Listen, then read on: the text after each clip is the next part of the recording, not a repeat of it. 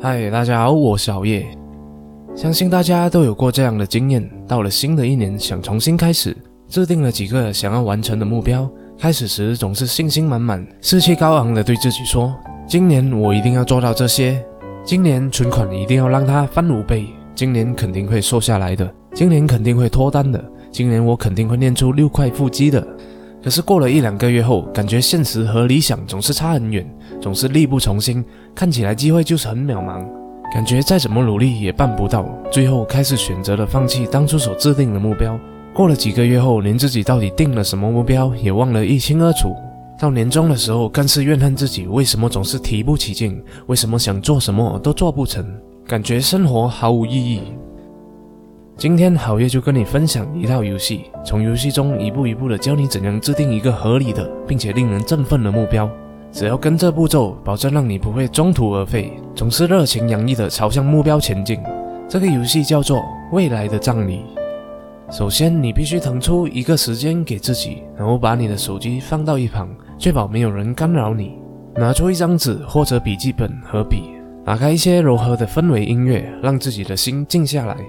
在这个制定目标的过程，可能会花上一个小时。如果你想要用几分钟就草草的制定你的年度目标的话，那我可能帮不到你。好了，我们马上来开始吧。第一步，十年后死去的你，想象一下，从现在到未来的十年后，你死掉了。十年后的你非常的成功，取得了很多很多的成就，然后你死掉了。在举行葬礼的这一天，会有十个人将会出席在你的葬礼上。而这十个人必须是你非常敬爱的人，在你的纸上列出一个名单，在名单上写上这十个人的名字，可能是你的妈妈、你的爸爸、你的老师、你最好的朋友、你的老板、你的女朋友、一个多年不见的朋友，任何人都可以，只要是你非常敬爱、在乎的人。现在你可以暂停影片，慢慢的想想这十个你在乎的人。在写下他们名字的同时，也想象他们的言行和脸孔。不要着急进入下一步。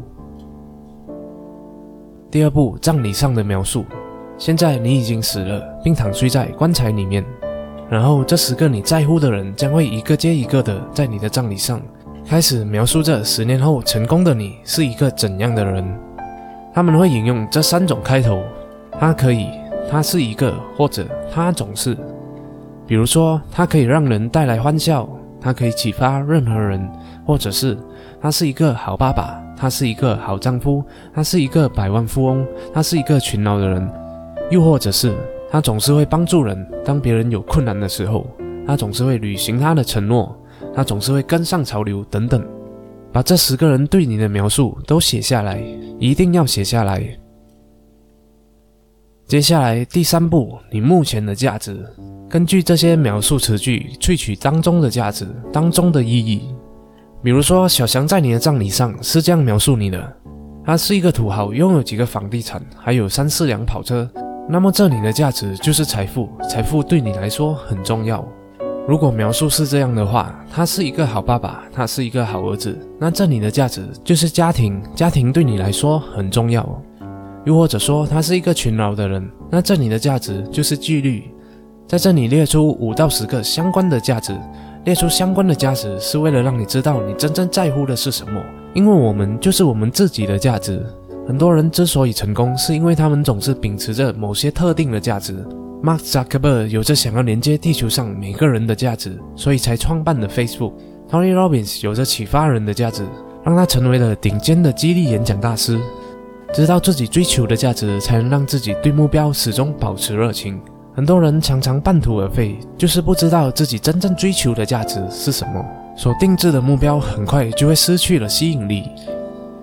在这里，可能有些价值会重复，比如说，小明在你的丧礼上说你是一个拥有十辆跑车的富豪，然后小翔又说你是个银行拥有一千万的富豪，小张又说你是个经常上杂志的超级富豪。如果有很多描述句的价值都是金钱的话，那你就要好好检视你的生活了，因为我们的人不只是因为金钱而活着而已。尽可能找出五到十个不同的价值，在这个步骤你可能会觉得有点难度，没关系，慢慢来。如果真的没有办法去取至少五个不同的价值的话，就把一些出席你葬礼的人换掉。第四步，量化价值。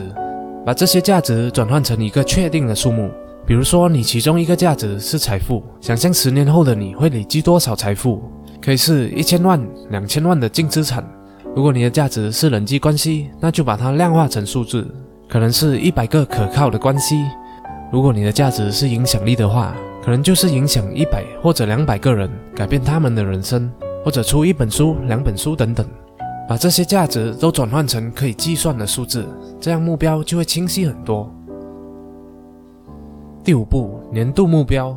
有了这些十年后想要达成的梦想后，你就可以定制你今年的目标了。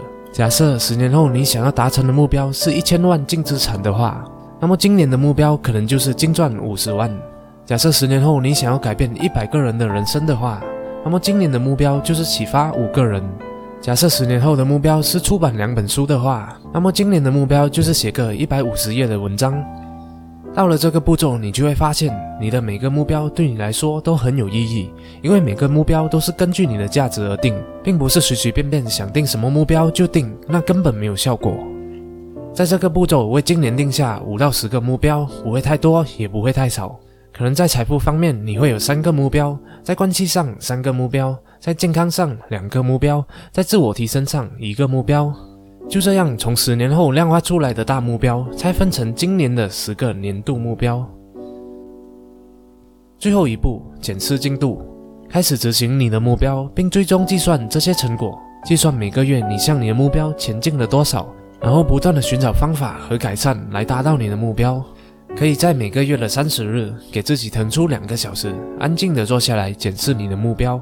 把这十个年度目标清单拿出来，开始计算距离目标目前的进展是多少，已经完成了多少个百分比。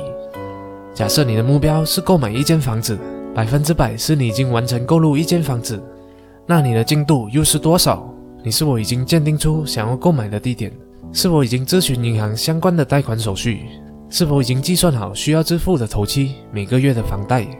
当你每个月追踪计算你的目标，并一步步有系统化的向你的目标前进，你就会感到很激励，每一天都充满活力，知道每一个当下需要做的事情是什么，而不会毫无方向的像块木头到处漂流。好了，这就是今天好业和大家分享的用未来葬礼定制出年度目标的游戏。我们来回顾一下：第一步，葬礼游戏，想象十年后死去的你。第二步，十个最敬爱的人是怎样在你的葬礼上描述你的。第三步，从他们的描述中萃取其中的价值和意义。第四步，从这些价值和意义中量化出可以计算的数目。第五步，把它们拆分成十个今年想要达成的目标。第六步，每个月的三十日抽空时间来检视你的进度，改善你的系统。还是老话一句，就算有这个世界上最好的方法、最好的公式。如果你不行动去执行它的话，明年见到的你还是今天在看影片的你。谢谢大家的观赏。如果你喜欢好业的影片的话，就请你给好业点赞和分享，也别忘了点下旁边的小叮当，以在第一时间获取通知哦。